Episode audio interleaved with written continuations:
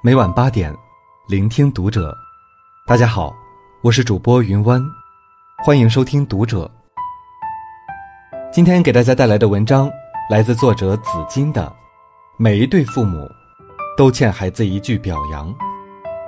关注读者，一起成为更好读者。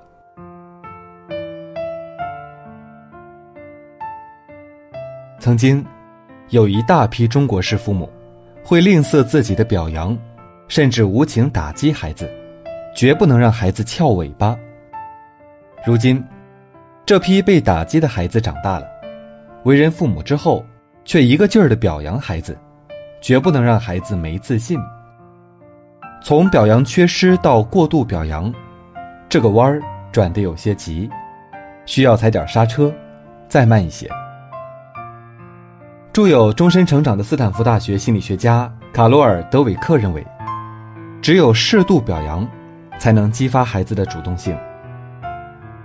最近，姜文做客十三邀，当被问及“你这么多年遇到最大的失败是什么”，他竟然说道：“和母亲的关系一直都处不好，不知道怎么能让她看见我做的事情高兴。”作为中国最有个性的演员兼导演，即使获得再多的影帝，也无法掩饰内心得不到母亲肯定的遗憾。即使平时对自己再严厉，他想，母亲看到大学录取通知书，应该还是会夸奖他几句吧。可是，很多美好总是在想象中，现实依旧那么残酷。那天，他将考上中戏的消息兴奋地告诉母亲。母亲也只是看了看，并没有很开心的样子，甚至啪的一声扔在一边说：“你那衣服还没有洗呢，别给我聊这个。”后来给母亲买房子，他也没有表现得多高兴，还不去住。母亲总是爱说别人拍的电影不错，却不爱看他的电影。孩子最重要的存在感和价值感，很多是来自父母的肯定和鼓励。这是孩子一生温暖的底色，也是行走一世的重要力量。而持有固定型思维的家长，总会对孩子的努力视而不见，无论孩子做的有多好，获得多少成绩，却总也得不到肯定和赞许，最终在孩子心底留下伤痕。姜文坦言，自己在生活中其实很不自信，是一个不会生活的人。他眼神里流露出的茫然和落寞。让人看了有些心疼。再坚硬的盔甲，都有自己的软肋。人生最痛苦的事，莫过于最爱你的人，每天都在否定你。有种缺憾是江湖地位、金钱名利都无法弥补的。年纪越大，遗憾越深。电影里如鱼得水，不拍电影的时候，回到现实，面对的。依然是跟十几岁的时候一样的困境。人类深层次的渴望，就是得到表扬，特别是至亲的肯定。求求你，表扬我，成为多少孩子心中的呐喊。前不久，我和表姐一起吃饭，聊起了表扬孩子这个话题。她说自己小的时候，做什么永远被父母干涉，即使表现的再优秀。都得不到一句表扬。有了两个孩子之后，她特别注重与孩子的沟通交流，看了一些亲子书籍，决定要做温柔的妈妈，多多的鼓励孩子，发现他们的闪光点。一个人在童年得不到的东西，长大后会将缺失弥补在自己孩子身上，但往往这种补偿是波涛汹涌式的，其负面效果慢慢凸显出来。表姐对孩子们的赞扬无处不在，在她眼里，孩子们的每个行为都值得被歌颂。他最擅长的一句话就是：“你好棒啊！”哥哥从学校拿过来一幅画给他看，他说挺好看。哥哥在家里练习一首钢琴曲，他说真好听。哥哥给他讲学校里有趣的事儿，他说有意思。妹妹自己吃饭了，他说好乖呀。妹妹主动去幼儿园了，他说太棒了。妹妹喝药不哭了，他说很厉害。可是最近他发现，表扬渐渐失效了。八岁的哥哥特别不耐烦他的表扬，不想听他说话，越来越叛逆。三岁的妹妹反而听不够表扬，每完成一件事，都在等待赞赏。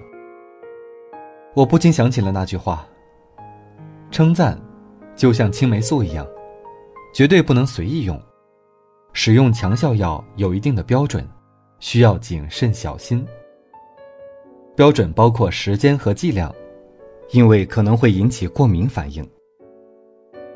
表姐的赞扬模式太单纯、泛化、敷衍了，她没有根据儿童的发展思维和特点进行有效回应。无论孩子做什么，她都用相同重复的话进行反馈。夸奖就像是口头禅一样，时间久了。幼小的缺乏辨识力的孩子，就会对表扬上瘾，进而主动索取。稍大些有辨识能力的孩子，自然能察觉出家长的表扬是不真诚的、没有内涵的，进而产生厌烦心理。所以说，表扬孩子这件事绝对是件技术活儿，不是每位家长都能游刃有余。作家毕淑敏曾分享过一个朋友的故事。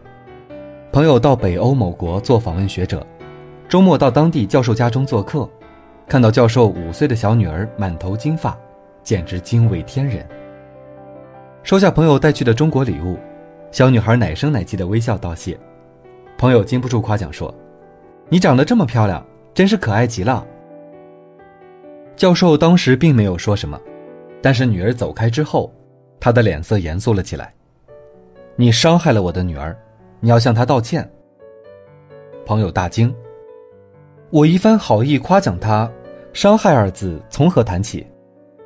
教授摇摇头。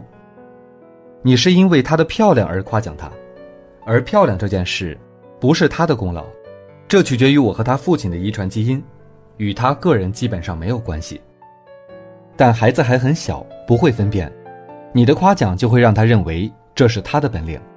而且他一旦认为天生的漂亮是值得骄傲的资本，就会看不起长相平平甚至丑陋的孩子，这就给孩子造成了误区。你可以夸奖他的微笑和有礼貌，这是他自己努力的结果。后来，朋友向教授女儿道了歉，表扬了他的礼貌。或许，有人会认为教授过于大惊小怪，甚至有些苛刻了。其实不然。在《终身成长》一书里，斯坦福大学心理学教授卡罗尔·德韦克提出，表扬孩子，关键点就在于你在给孩子灌输的是成长型心智模式，还是固定型心智模式。他通过大量的研究发现，同样是遭受挫折，有些孩子可以努力克服困难，不断挑战自我，而有些孩子却容易自暴自弃，不断自我否定。原来。孩子的思维模式起了重要作用。一种是固定型思维模式，即孩子认为自己的能力和智慧等，主要由先天决定，后天改变的空间不大。而使用聪明、漂亮、很棒、有天赋等词语夸奖孩子，就容易使其形成固定型思维模式。一种是成长型思维模式，即孩子认为自己的能力和智慧等有先天的部分因素。但通过后天的努力可以改变，而用努力、坚持、勤奋、不断练习等词语来夸奖孩子，就容易使其形成成长型思维模式。